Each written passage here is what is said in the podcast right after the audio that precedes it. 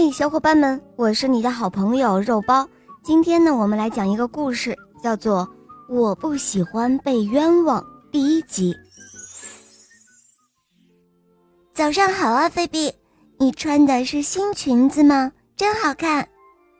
一进教室，丽丽就跟我打招呼：“嗯，对呀，这是妈妈给我买的呢。”我兴奋地说：“切，真土气。”我不用回头就知道，这是珍妮的声音。珍妮是个漂亮的女孩，可是她总喜欢和我作对。丽丽说，大概是因为她嫉妒我的成绩比她好。你不能这么说，菲比。丽丽像往常一样挺身而出，我拉了拉丽丽的衣角，让她别说了。丽丽气愤地说：“哦，菲比，他总是欺负你，你就不生气吗？”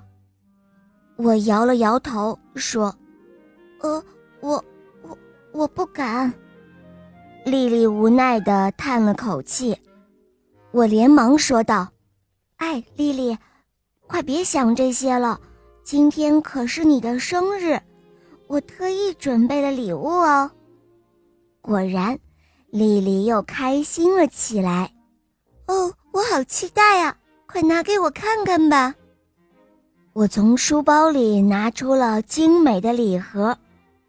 丽丽，祝你生日快乐！其他的同学也都凑了过来。丽丽打开了礼盒，里面装着一个精致的蝴蝶结。哇哦，真好看！丽丽给了我一个大大的拥抱。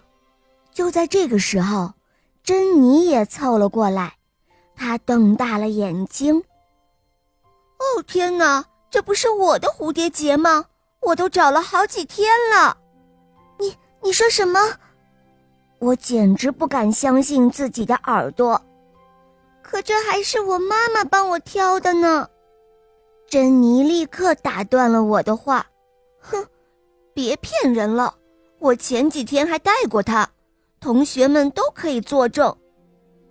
这时候，有几个同学点了点头。